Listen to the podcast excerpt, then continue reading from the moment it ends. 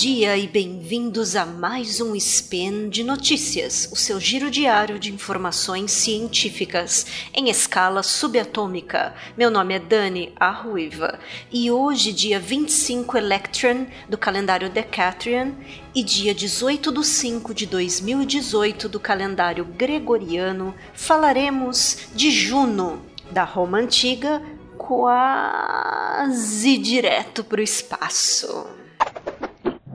Speed Notícias.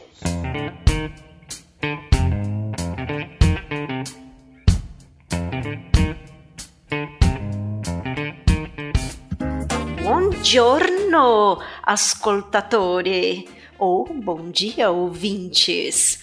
Juno é uma espaçonave movida à energia solar que orbita Júpiter e que por algumas horas a cada 53 dias Juno passa a poucos milhares de quilômetros do planeta gigante e coleta uma grande quantidade de novas informações sobre Júpiter, o planeta.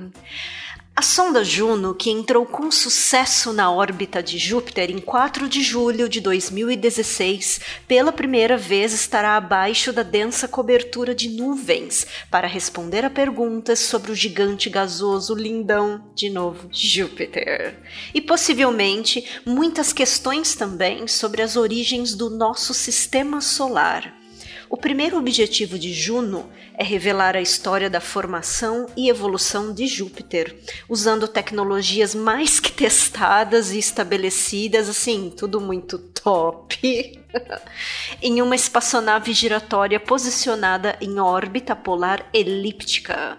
Juno observa e observará os campos magnético e de gravidade de Júpiter, a sua dinâmica como planeta, sua composição atmosférica e evolução.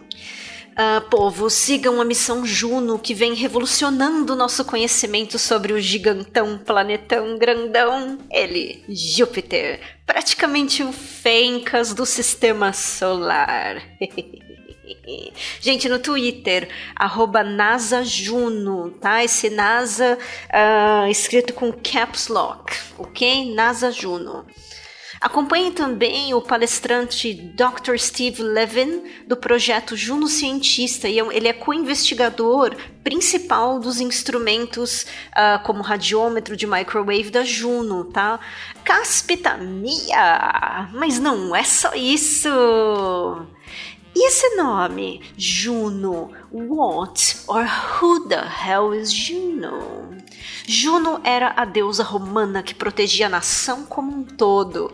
Aliás, basicamente como o planeta Júpiter faz com a gente toda vez que ele chama para si a responsabilidade de segurar no peito um asteroide ou alguma coisa do gênero então, a Juno era a deusa que protegia a nação como um todo, mas também mantinha vigilância especial sobre todos os aspectos da vida das mulheres. Ela é frequentemente considerada como a versão romana da deusa grega do amor e do casamento. Era, Uh, quem lembra da Eren no Fúria de Titãs? Nossa, aquela cabeça caindo. Gente, que medo daquela cabeça branca abrindo os olhos. Ai. Juno era esposa e irmã de Júpiter, o principal deus romano.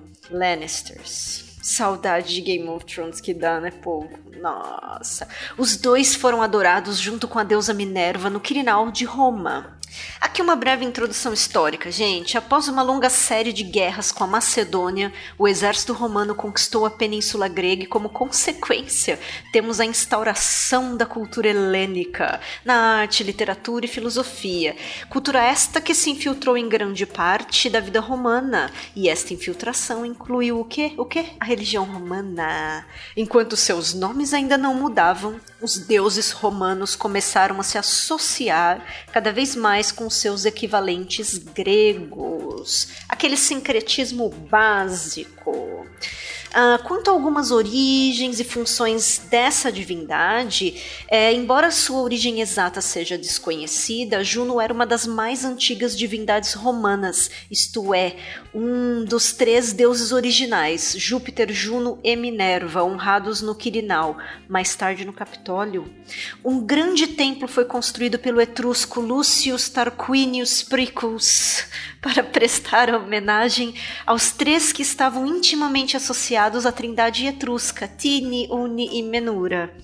Alguns autores antigos afirmam que Juno chegou a Roma, essa, esse culto a Juno chegou a Roma no quinto século da Era Comum, antes, opa, antes da Era Comum, da cidade etrusca de Veii, ao norte de Roma, como Juno Regina, uma palavra que significa rainha. Ela recebeu um templo no Monte Aventino e serviu como uma divindade cívica protetora, aqui no caso, do Estado. Mas por qualquer nome que ela fosse conhecida, Juno presidia todos os aspectos da vida de uma mulher.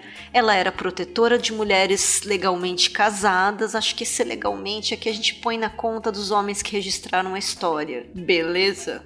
Para outros, ela era a deusa que fazia as pessoas se lembrarem de coisas importantes. Sabe aquele negócio que você não pode esquecer, que você, enfim, anotou na mão, colou aquele post-it na cara do computador, botou despertador no celular então.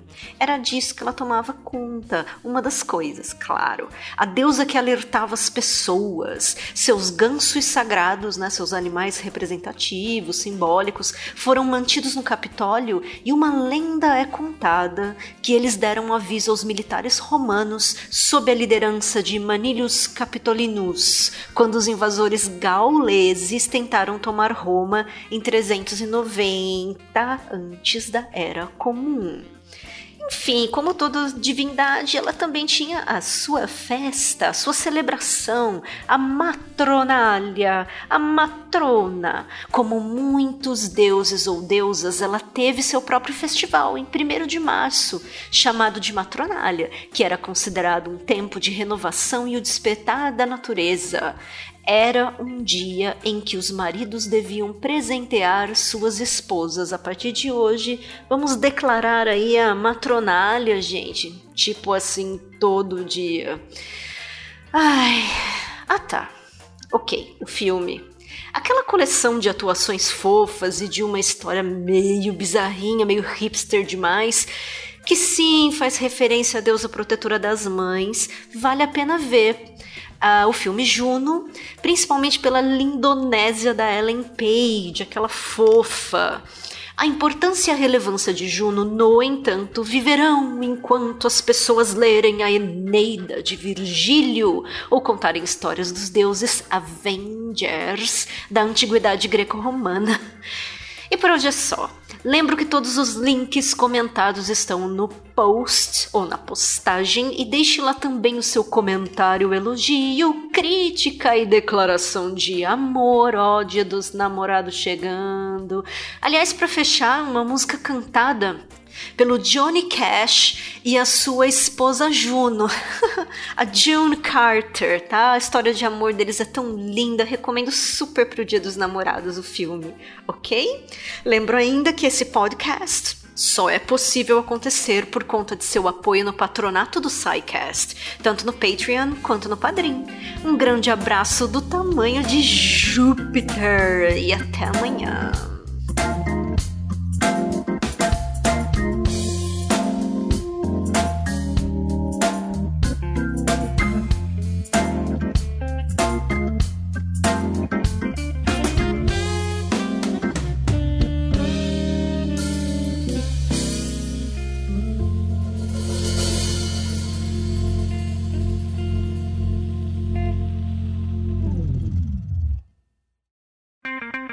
Edição por Felipe Reis.